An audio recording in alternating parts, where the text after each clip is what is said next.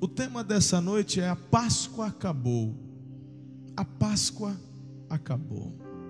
Eu fico pensando no pessoal, quem veio assistir o alto de Páscoa? Ó, oh, eu fico pensando no pessoal que esteve envolvido no alto de Páscoa. Eles não começaram ontem nem semana passada, eles estão janeiro. Janeiro. E, e, o, e o Ceará? O Ceará acho que estava quando começou a escrever? Logo depois do Natal, já começou a escrever. Fazer o roteiro, e isso, e reuniões, né, pastorzão? Quem estão lá. Então, pessoal do Alto de Páscoa, eles estão ali, ó. Virou o ano concentrando, ensaio, pessoal. Eu, esses dias eu cheguei sábado aqui nos jovens, eu vi o Serginho com toda a equipe dele de cenário, estavam fazendo, construindo, até queimando um churrasquinho ali, aquela, aquela coisa gostosa, né? O pessoal passou o dia ali fazendo, e daqui a pouco está tudo bonito, tudo arrumado, tudo funciona, e foram sete apresentações, intensos, dias cheios, intensos, e de repente, sábado à noite, a última apresentação, acabou a Páscoa. Aí tem gente que talvez, e agora? E agora? O que, eu vou fazer? Hã? Tem gente que às vezes o foco da vida dela é só o que ela faz ali naquele ministério. E você acaba perdendo qual que é a essência da Páscoa. Passou o feriado e agora? Acabou a Páscoa e agora? O que, que, é, vai ser da minha vida? Todo mundo falando, Jesus veio, ressuscitou, venceu a morte, aleluia, mas e agora? Segunda-feira estou já esperando a ligação daquele abençoado, daquele gerente.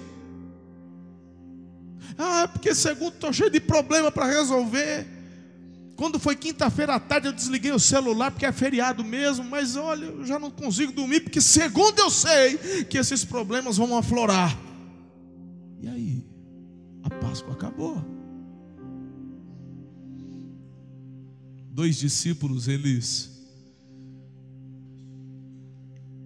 tiveram uma experiência muito marcante com Jesus. Peço que você preste atenção no texto que eu vou ler, Lucas 24, a partir do versículo 13. Naquele mesmo dia, dois deles estavam indo para um povoado chamado Emaús, a 11 quilômetros de Jerusalém. No caminho, conversavam a respeito de tudo o que havia acontecido. Enquanto conversavam e discutiam, o próprio Jesus se aproximou e começou a caminhar com eles. Mas os olhos deles foram impedidos de reconhecê-lo. Ele lhes perguntou sobre o que vocês estão discutindo enquanto caminham. Eles pararam com os rostos, os, os rostos entristecidos. Um deles, chamado Cleopas, perguntou-lhe: Você é o único visitante em Jerusalém que não sabe das coisas que ali aconteceram nestes dias? Que coisas? perguntou ele. Jesus, né? O que aconteceu com Jesus de Nazaré? Responderam eles. Ele era um profeta, poderoso em palavras e em obras diante de Deus. E de todo o povo, os chefes dos sacerdotes e as nossas autoridades o entregaram para ser condenado à morte e o crucificaram. E nós esperávamos que era ele quem ia trazer a redenção a Israel. E hoje, hoje é o terceiro dia, é o terceiro dia desse tudo aconteceu, de que tudo isso aconteceu. Algumas das mulheres entre nós nos deram um susto hoje. Foram de manhã, bem cedo, ao sepulcro e não acharam o corpo dele. Voltaram e nos contaram ter tido uma visão de anjos que disseram que ele está vivo. Alguns dos nossos companheiros foram ao sepulcro e encontraram tudo exatamente como as mulheres tinham dito mas não o viram. Ele lhes disse: Como vocês custam a entender e como demoram a crer em tudo o que os profetas falaram. Não devia o Cristo sofrer estas coisas para entrar na sua glória? E começando por Moisés e todos os profetas, explicou-lhes o que constava a respeito dele em todas as Escrituras.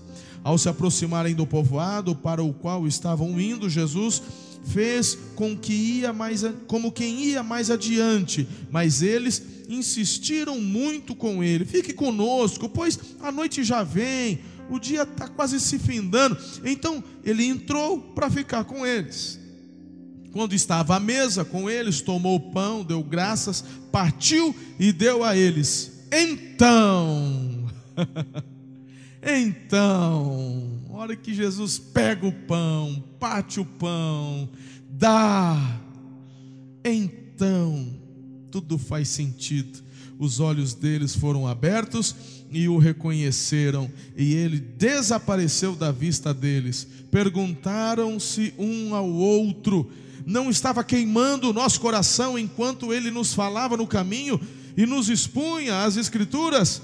Levantaram-se e voltaram imediatamente para Jerusalém. Ali encontraram os onze e os que estavam com eles reunidos, que diziam: É verdade, o Senhor ressuscitou e apareceu a Simão. Então os dois contaram o que tinha acontecido no caminho e como Jesus fora reconhecido por eles quando partia o pão. Por favor, leia comigo esse versículo 31, está aí no multimídia. Vamos lá. Então os olhos deles foram abertos e o reconheceram, e ele desapareceu da vista deles. Agora Mateus 28, 19 e 20. Leia comigo, por favor. Portanto, vão e façam discípulos de todas as nações, batizando-os em nome do Pai, do Filho e do Espírito Santo, ensinando-os a obedecer tudo o que eu lhes ordenei, e eu estarei sempre com vocês até o fim dos tempos. Sabe qual que é o problema aqui? Sabe qual é o X da questão? Sabe o que é que está acontecendo? Tudo isso acontece, Franklin, porque Jesus não está mais com os discípulos. A gente não está falando de dois simpatizantes, Wagner. A gente está falando de dois discípulos. A gente está falando de provavelmente, a Bíblia não fala, mas provavelmente essa dupla aqui fez parte daqueles 70 que foram enviados Ei, falar nisso é as casas de paz. Fluindo aí, amém? Provavelmente esses dois discípulos estavam com Jesus, porque ele traz relatos de conversas muito íntimas, não apenas do que Jesus diz para a multidão, mas das conversas que Jesus trazia para os discípulos. Mas de repente, cadê Jesus? ele já não está mais. E isso se tornou um grande problema na vida daqueles dois. A verdade, na verdade, o que eu quero conversar com vocês hoje é como se fosse uma continuação de domingo passado. Vocês vão perceber. Porque quando você começa a colocar o teu foco somente no problema, esse problema se agiganta.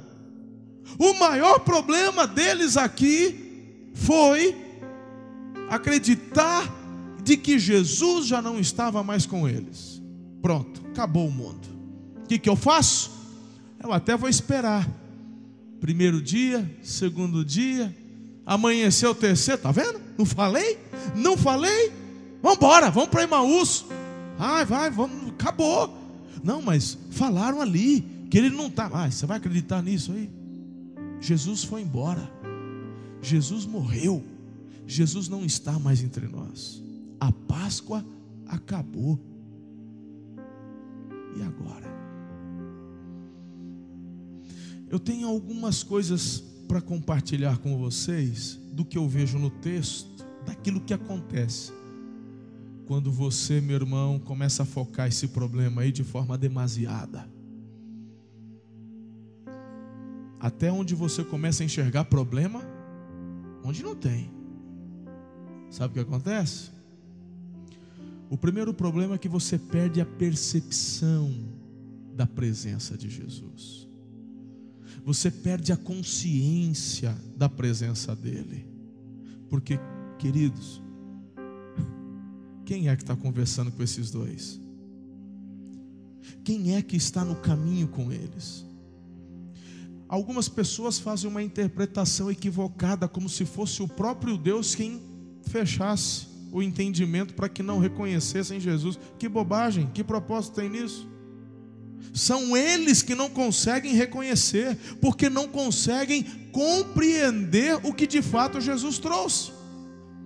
Foi muito interessante, ontem me mandaram uma foto, e nessa foto era uma parede, era uma parede de tijolos. Isso aqui é uma parede, aqui tem um desenho de uma de pedra, parecido, só que era de tijolos. E tinha uma frase assim: encontre o charuto. Não sei se alguém viu isso aí, não sei se foi no Instagram, alguém me marcou, né? Encontra o charuto. Eu bati o olho assim, aí a gente já começa a procurar o charuto nas frestinhas, né? Ah, deve ser aquele charutinho fininho. E eu olho, aumento a foto, tem nada. E aumento aqui. Aí eu vi um negócio, parecia uma cinza de charuto, aumentei. Falei, mas não é o charuto isso aqui, não. E vai e tal, não sei o quê. ah lá, acharam a foto. Ali. Procura o charuto. Cadê o charuto? Aí, olha lá. E aí eu comecei a procurar, e eu olho, e hum, rapaz, mas que esse charuto não está aqui não. Hã? Como é, cadê o charuto? Aí eu falei, gente, essas pegadinhas, não está tá aqui não. Aí daqui a pouco eu vi um comentário embaixo, falou, clica aqui que eu mostro. Aí apareceu, ela, ela fez. Aí de repente, irmão, eu percebi que o charuto é isso aqui, ó. Olha o charuto aqui, ó, ó. Viu agora ou não? Aí depois que você vê o charuto, você ainda não viu, Nayara? Minha filha, tá aqui, ó. O charuto está enficado aqui, ó. Ele está de frente ali, ó, o charuto. No, entendeu? É um charuto que foi colocado assim, como se a parede estivesse fumando o charuto. Viu agora? Achou? Depois que você vê o charuto, você fala: como que eu não vi antes? Porque não é um charutinho, é um charutão. Como assim eu não tinha visto o charuto? Olha ele lá, a cinza. Tá todo mundo vendo agora? Aí depois que eu vi o charuto, falei, gente, como que eu não vi antes esse negócio aí? Aí eu fui fazer, fui fazer o teste com a minha mãe. Eu acho que eu estou meio lesado, né? Porque, como assim? Aí eu falei, mãe, acha o charuto. Ela estava em casa esses dias. Ela olhou, Daqui que eu sou bom nisso. Aí ela já abriu também, já mandou, deu aquela, aquele zoom. Ela foi lá no cantinho, falou: tá aqui, já achei. Aí foi lá no cantinho, não tinha nada. Falei, ah, minha mãe, você, tá, você olha o charuto aqui. É a mesma coisa. Pode tirar, senão alguém que já fumou vai ficar com tentação depois, tá? Marrado estranho. Por que, que isso mexeu comigo assim? Porque às vezes, por causa do problema, você não vê o que está diante dos teus olhos. Olha o charuto ali, ninguém vê. Mas está aqui, ó. Ah, verdade, está lá mesmo. Um dos maiores problemas que acontecem conosco é perder a consciência da presença de Jesus. Ele disse que estaria conosco todos os dias. Todos os dias, todos os dias. Não é apenas nos dias ensolarados, não é apenas na comemoração de Natal e Páscoa, todos os dias até a consumação dos séculos. O que está acontecendo que você está perdendo a consciência da presença de Jesus? Ele está vivo e ele disse que estaria conosco. Eu olho para os problemas destes dois discípulos. E eu percebo que um outro efeito, um outro efeito de você focar apenas o problema, é que você perde a paz. Olha o versículo 17. Eles estavam discutindo, eles estavam conversando entre eles, e o texto fala que o rosto deles era um rosto de quem estava triste. Perdeu a paz, Marcelo. Ei, deixa eu te falar uma coisa. A palavra de Deus diz assim: que um coração alegre aformoseia o rosto. Em outras palavras, só é feio quem quer. É. Boa notícia para você, irmão. Você já viu assim, né, uma mulher bonita, aí olha para o marido e fala: rapaz, pensa num homem feio. Aí fala: esse cara deve ser rico, olha lá, o cara é quebrado, não tem nada. Sabe? Não é, não é rico, né? Fala, meu amigo. Aí quando eu olho para a pastora Ana, eu vejo essa história sempre. Qual que é o segredo? Meu irmão, o segredo é que eu sempre fazia ela rir, sempre era alegre. Às vezes a gente não é tão, a gente foi, foi meio desprovido daquela belezura toda. Mas você é um camarada sempre para frente, você é alegre, você sempre, poxa vida, um coração alegre formoseia o rosto. Esses discípulos aqui estava na cara, perderam a paz. Tantas promessas que eles ouviram, tantas coisas que eles sonharam, mas só olhando para o problema, perderam toda a expectativa do futuro. A paz foi embora, discutindo entre eles. Ah, eu sabia, eu não falei para você. E o rosto deles era um rosto entristecido. Daqui de cima eu vejo muitos de vocês. Não consigo ver todos às vezes, por revelação do Espírito, Ele me faz olhar nos olhos de alguns de vocês, de forma específica. E Ele começa a trazer ao meu coração muitas coisas do que tem acontecido no seu coração.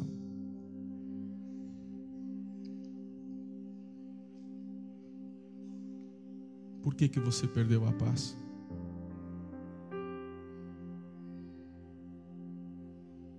Por que, que você perdeu a alegria?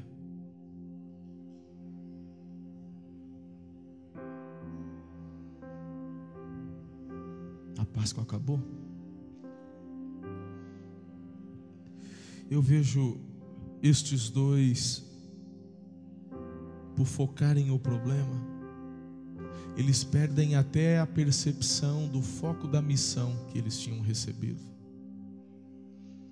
Jesus deixou muito claro, você leu comigo Mateus 28 agora há pouco.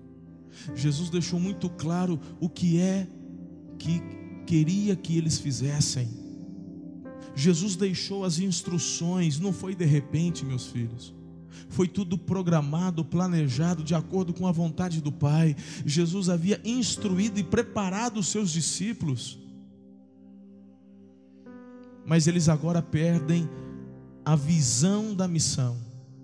Ah, a gente esperava que ele iria trazer a redenção a Israel. E ah, já é o terceiro dia. Ah, falaram lá, mas Eu tenho certeza que muitos de vocês aqui tiveram experiências lindas com Jesus. Eu tenho certeza que muitos de vocês aqui já tiveram palavras de revelação do próprio Espírito de Deus quanto aquilo que Ele espera de vocês, do que Ele disse que quer levá-los e conduzi-los a realizarem para a glória dele. Existem comissionamentos gerais como foi lido há pouco em Mateus 28, ir pregar, mas dentro dessa grande comissão existem coisas específicas que ele vai dando para alguns de vocês. Eu te pergunto, por que é que você parou? Por que que você desistiu? O que te fez deixar de lado a missão que ele te confiou? O que prometeu é fiel para cumprir. O Deus que servimos é o Deus que não muda. Ele é o mesmo ontem, hoje e é para todo sempre. Não é homem para que minta, nem filho do homem para que se arrependa. Se ele disse para você, se ele te prometeu, se ele te chamou, por que que você perdeu a visão da missão? Se um dia você se dispôs e sentiu de Deus de liderar uma célula, de fazer discípulos, de trabalhar no discipulado um a um, por que é que você abandonou? Por que é que você agora vive isolado, distante? Por que que, por que, que aconteceu? Por que, que você perdeu a visão que o próprio Deus te deu? Que o próprio Espírito do Senhor te conduziu? Quais são os problemas desta vida que têm roubado a sua atenção? Faz sentido isso para você, irmão? Sabe o que mais acontece? Quando você só olha o problema? Seu coração fica insensível para os testemunhos. As pessoas, ei, ei, ei, os testemunhos estão aí, ó. Os testemunhos estão sendo compartilhados. Essa é a quarta reação de quando você fica totalmente ali focado no problema. Você perde a sensibilidade com relação aos testemunhos. Testemunho do Santarelli eu ouvi numa, num sábado à noite, num grupo de homens, há, pouco, há poucas semanas. E quando eu ouço o Roberto e o Santarelli compartilhando a história deles, eu não aguentei. Comecei a chorar. Eu falei: a igreja tem que ouvir isso. Agora, eu, eu fico daqui muitas vezes observando tantas pessoas que estão vendo testemunhos de milagres pessoas que estavam ali condenadas à morte, o Senhor restaurou, o Senhor vivificou. Você tem ouvido que esse Deus está vivo, Ele opera sinais e maravilhas hoje. Vidas são transformadas, mas você, teu coração é insensível, está duro. A tendência nossa é sempre colocarmos a culpa nos outros. Eu tenho aconselhado muitas pessoas e elas chegam a mim dizendo, pastor, eu chego na igreja aí eu não consigo sentir nada. Já ouviu alguém dizendo isso? Eu entro, não sinto nada. Às vezes diz, eu vejo da frente ali, ele chora, o outro tal, aquilo até me incomoda. Então você quer dizer que o problema é dos outros? O problema nunca é você. É você que é insensível. É você que perdeu a sensibilidade. É você quem permitiu que te roubassem a fé. A culpa é do outro que está vivendo milagres, maravilhas e está lá, meu irmão, vibrando.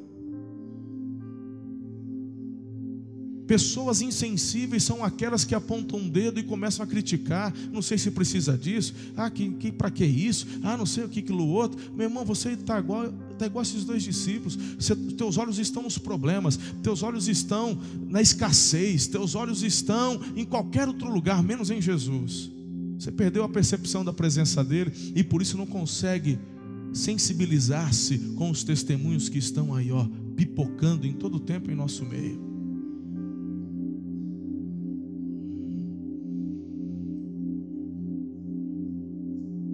Cuidado, senão você vai ficar parecido como aqueles sacerdotes aos pés da cruz dizendo: Vou te dar uma chance, desce daí que aí eu creio em você. Pode ser tarde demais. Não peça para Jesus fazer o que ele não veio fazer. De todos os pedidos que fizeram para Jesus, esse era um que ele não podia atender, porque ele havia decidido dar a vida dele. Tem gente que está dentro da igreja assim, insensível. Pastor, o que, que eu faço? Primeiro reconheça. Eu vou te falar uma coisa. Quarta-feira eu fui assistir pela primeira vez este espetáculo. Esse é um ministério que, assim, eu amo demais. Ana e eu fomos tocados e trouxemos essa visão do Alto de Páscoa para Araçatuba. Pastor Fabrício comprou a ideia e muitos irmãos também compraram e desde o início estão aí trabalhando. Então é um negócio que eu tenho muito carinho, porque eu sei o poder dessa mensagem. E eu estava sentado bem aqui na frente assistindo quarta-feira. Ah, meus irmãos, eu já assim, olhando cada detalhe, eu vou vendo, eu gosto de, eu, gosto, eu sou detalhista, eu gosto de ver, aí eu vou glorificando a Deus pela vida da equipe, sabe, de cenário. Aí eu vejo o pessoal entrou, vou glorificando a Deus pela vida dos, do pessoal que fez os figurinos, porque alguém planejou, alguém desenhou, alguém falou, alguém estava. Eu vou glorificando a Deus pela vida dos maquiadores. Aí eu vou glorificando a Deus pela vida do pessoal do som, porque não estava dando microfonia. Eu falei, obrigado, Deus, aleluia. E eu vou assim, parte por partes, e eu estava ali vibrando, e eu agradecendo. Deus, que roteiro lindo, tá, tá bacana, tá demais. Aí de repente aquele véu se abre.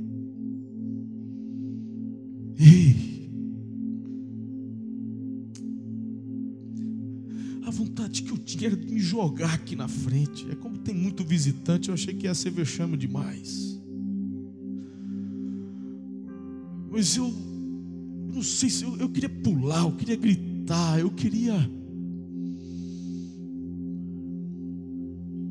Aí depois que aquele véu se abre, que a arca representa a presença. Arca representa a presença. Quando Jesus dá a vida dele, o véu é rasgado. O Senhor está dizendo: Vinde a mim,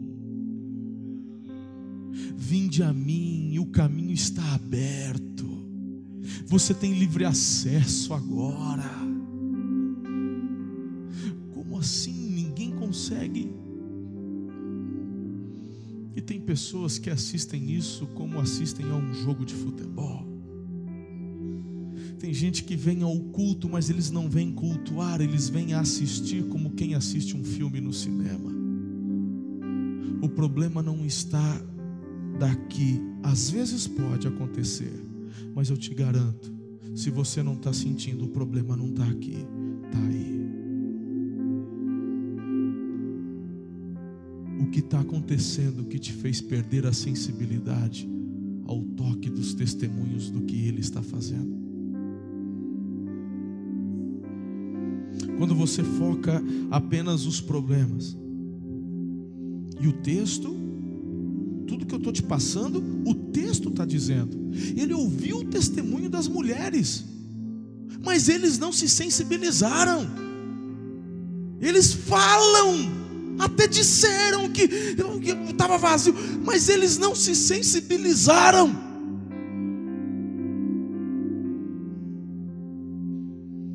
Às vezes tem gente, ah, cega a obra do Espírito mesmo, eu quero ver tal coisa. Esquece, irmão. Se você não é sensível ao mínimo que ele está fazendo, por que é que ele te mostraria o maior? Por que é que você está querendo tentar o Senhor? Porque vou te falar uma coisa: se ao ver um paralítico andar não te toca, tampouco descer da cruz vai fazê-lo continuará insensível. O segredo? Já vou te dar um agora. Celebre pelos mínimos detalhes. Quando você acordou hoje, acordou porque o sol estava te queimando? Não. Você tem um teto sobre a tua cabeça. Então para de murmurar porque o teu apartamento é pequeno e comece a celebrar porque você tem um teto sobre a cabeça. Hoje, você estava chorando na hora do almoço porque não tinha o que comer nem tão pouco para dar para os filhos? Não, com certeza você comeu até ficar satisfeito. Então pare de reclamar se você não tinha picanha, teve que comer ovo frito no domingo de Páscoa. Pare de reclamar porque você não teve bacalhau para comer. Eu nunca comi bacalhau em Páscoa, malemar, meu irmão, era carne moída do que tinha, porque esse negócio de comer peixe também é tradição lá de fora, não está na Bíblia não, irmão. Esse feriado, graças a Deus, Deus me deu condições, comer um bacalhau assim, pontudo vermelho com aquela capa amarela em cima. É um outro tipo de bacalhau que a gente come assim. Tem uns que chamam picanha. Eu gosto de bacalhau, mas tem que comer bacalhau. Com bacalhau, quando é vontade de comer bacalhau, horas bolas. E essa sexta eu quis comer picanha. Aleluia. Lá do supermercado Amor e Cuidado, Robertinho. Nota mil, filhão. Show de bola. Mas você não é sensível nem grato pelo que você tem hoje. Você não dormiu com a cabeça numa pedra, você tem um travesseiro debaixo da cabeça para dormir. Aleluia! Você tem uma benção, esse maridão aí, ó. Tem essa esposa lindona aí, ó. Então celebre pela, pela bênção, pela família. Se não for sensível aos pequenos detalhes, tão pouco perceberá os maiores. Deus não desperdiça a unção dele. Quinto sinal. Você perde o entusiasmo pela palavra. Então Jesus lhes disse, versos 25, 27. Como vocês demoram a entender e a crer em tudo que os profetas disseram. Quando você só está olhando os problemas, você perde o entusiasmo pela palavra, filho. Você precisa ser entusiasmado pelas promessas. Você precisa se entusiasmar com as promessas de Deus para a tua vida. Em nome de Jesus. Quantas promessas declaradas para o seu e para o meu coração. Cadê o entusiasmo pela palavra? Eu mesmo sou de um tempo, meu irmão, que a gente ficava no louvor, a hora que o pregador ia no púlpito, a gente saía pelos fundos. Não tinha entusiasmo nenhum pela palavra.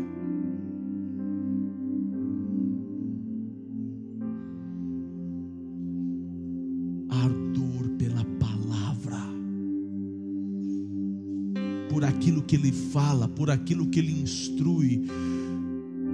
Não se esqueça que João diz que o Verbo, a palavra, se fez carne e habitou entre nós.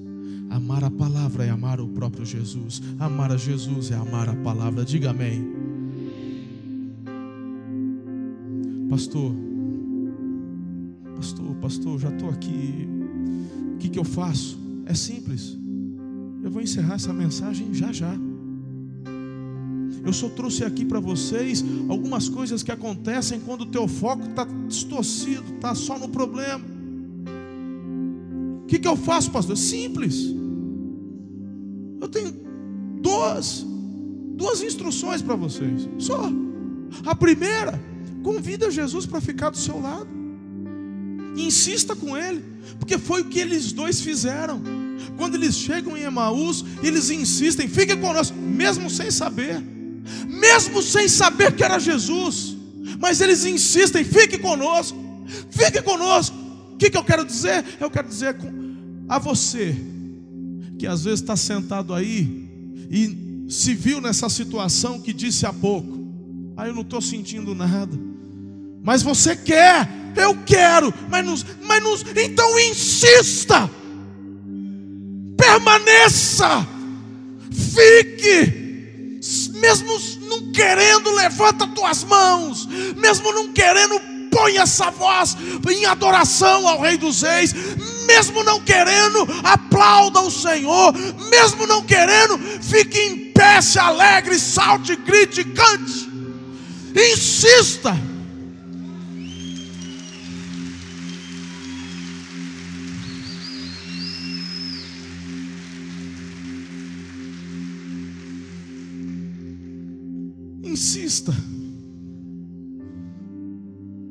Jacó marca minha vida no Peniel. Ele agarra as pernas do anjo, não te deixarei ir. Insista na presença.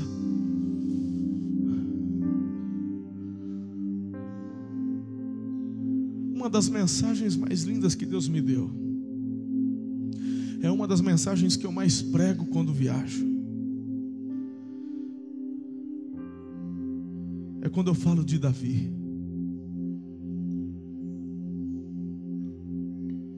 Davi não foi um exemplo de rei. Davi não foi um exemplo de marido. Davi não foi um exemplo de pai. O que esse homem fez de bom, pastor? Ele era apaixonado pela presença de Deus. Quando você é apaixonado pela presença, sendo um pai que não está de acordo, você vai se quebrantar e vai procurar ser um pai melhor. Porque você é apaixonado pela presença. Se você tem falhado como esposa,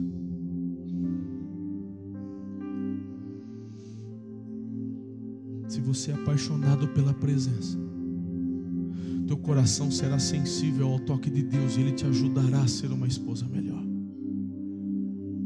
Davi não é chamado porque foi matador de gigante. Davi foi chamado porque quando ninguém estava vendo, lá atrás das ovelhinhas, ali ele tinha uma paixão pela presença de Deus. As ovelhinhas pastando, ele catava aquela arpinha dele, provavelmente feita ali, ele mesmo tal, e só aqui, ó, chapando o coco. buscando a presença de Deus. Buscando a presença de Deus. Buscando a presença de Deus. Ninguém está vendo. Mas eu amo esse Deus. Samuel não viu, Jessé não viu, Saul não viu, Jonatas não viu. Deus viu e disse: Vá e derrama óleo na cabeça dele.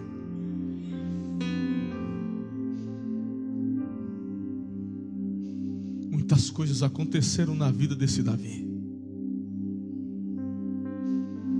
Ele pisou na bola algumas vezes.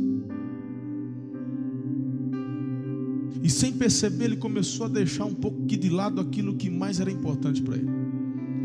Deus levanta Natan. E Natan vai até Davi e diz: Davi, o Senhor está muito entristecido com o que você fez. Natan podia morrer, Davi era o rei. E normalmente nessas histórias, quando um rei é contrariado, essa síndrome de poder, de arrogância, mandava matar.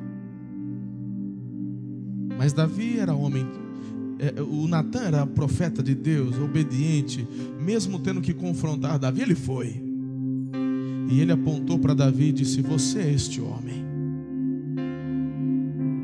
Aquele minuto que parece uma eternidade, o que, que o rei vai fazer?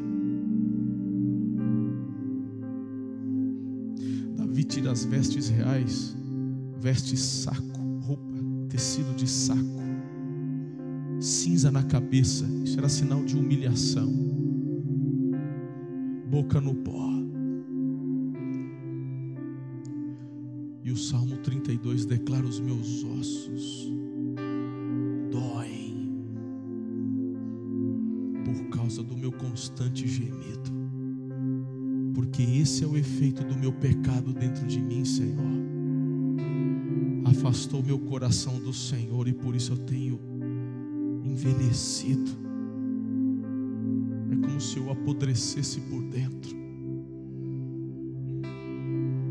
E ele faz uma das orações mais lindas, que é para você hoje. Ele diz no Salmo 51: Torna, acho que é 51 ou 32, torna a dar-me a alegria da tua salvação.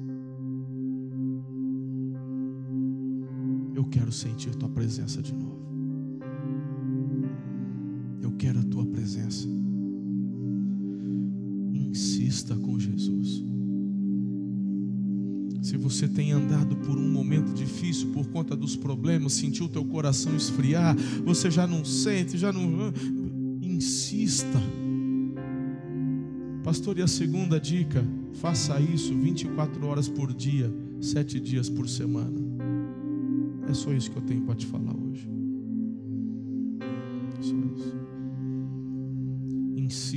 Em ter intimidade com Ele todos os dias da sua vida.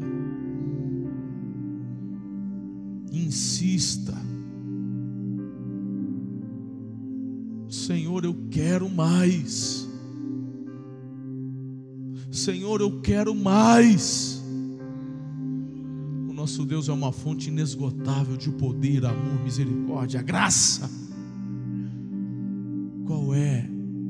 Tamanho da tua sede? Se você fizer isso, eu te garanto que vai acontecer uma restauração da consciência da presença do Senhor na tua vida. O texto fala que assim que o pão foi partido, os olhos deles se abriram, eles entenderam. Estou vendo? É isso, é isso. Se buscar com intensidade, se desejar com intensidade, seus olhos serão abertos, e essa consciência da presença vai se manifestar. Segundo, vai acontecer o restabelecimento do ardor pela palavra, porque eles começaram a falar um para o outro assim que Jesus desapareceu. Eles dizem, o nosso coração não ardia, a palavra era falada, não, não ardia e vocês vão perceber, como eu ensinei a vocês algumas semanas atrás, que Ele nunca parou de falar com você. O problema está na insensibilidade por não discernirmos quando Ele fala. Mas assim que os olhos são abertos, o meu coração ardia. O meu coração ardia.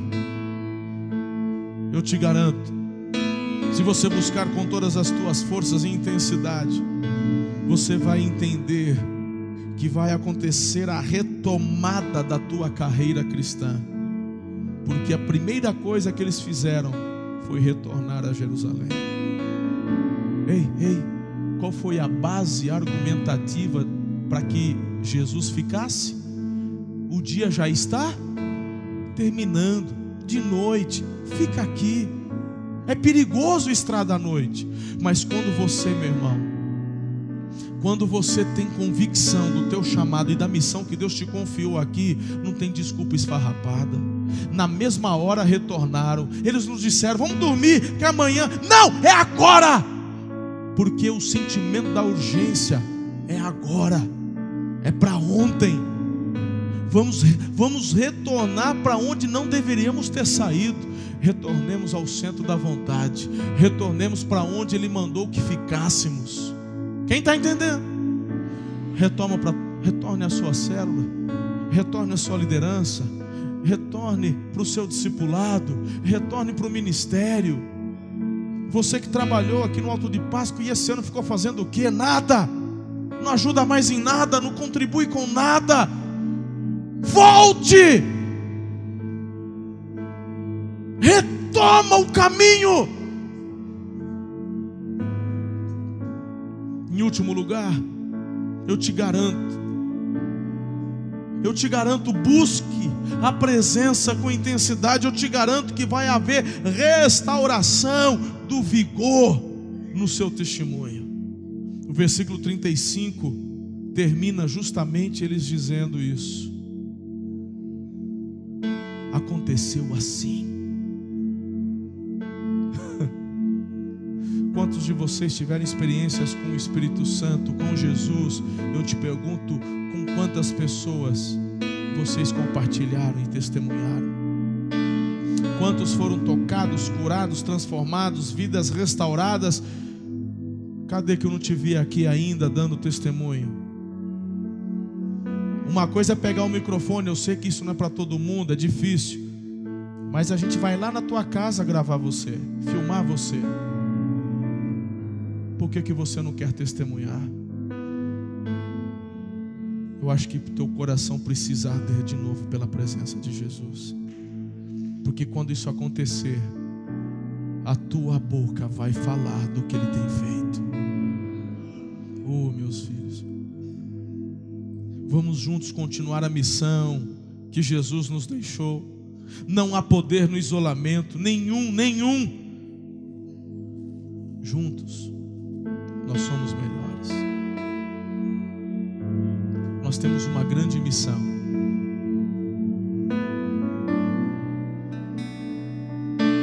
A Páscoa acabou. E agora? E agora é que o melhor da história está para acontecer. A Páscoa acabou e agora? E agora? E agora é você fazendo o que Jesus fazia é você impondo as mãos e doentes sendo curados, é você, através da sua vida, proclamando as boas notícias de que Jesus venceu a morte, morreu, ressuscitou e quem nele crê será salvo. A Páscoa acabou e agora? E agora que o melhor da sua história na sua casa, com a sua família, com seu marido, com seus filhos, ainda está para ser escrito.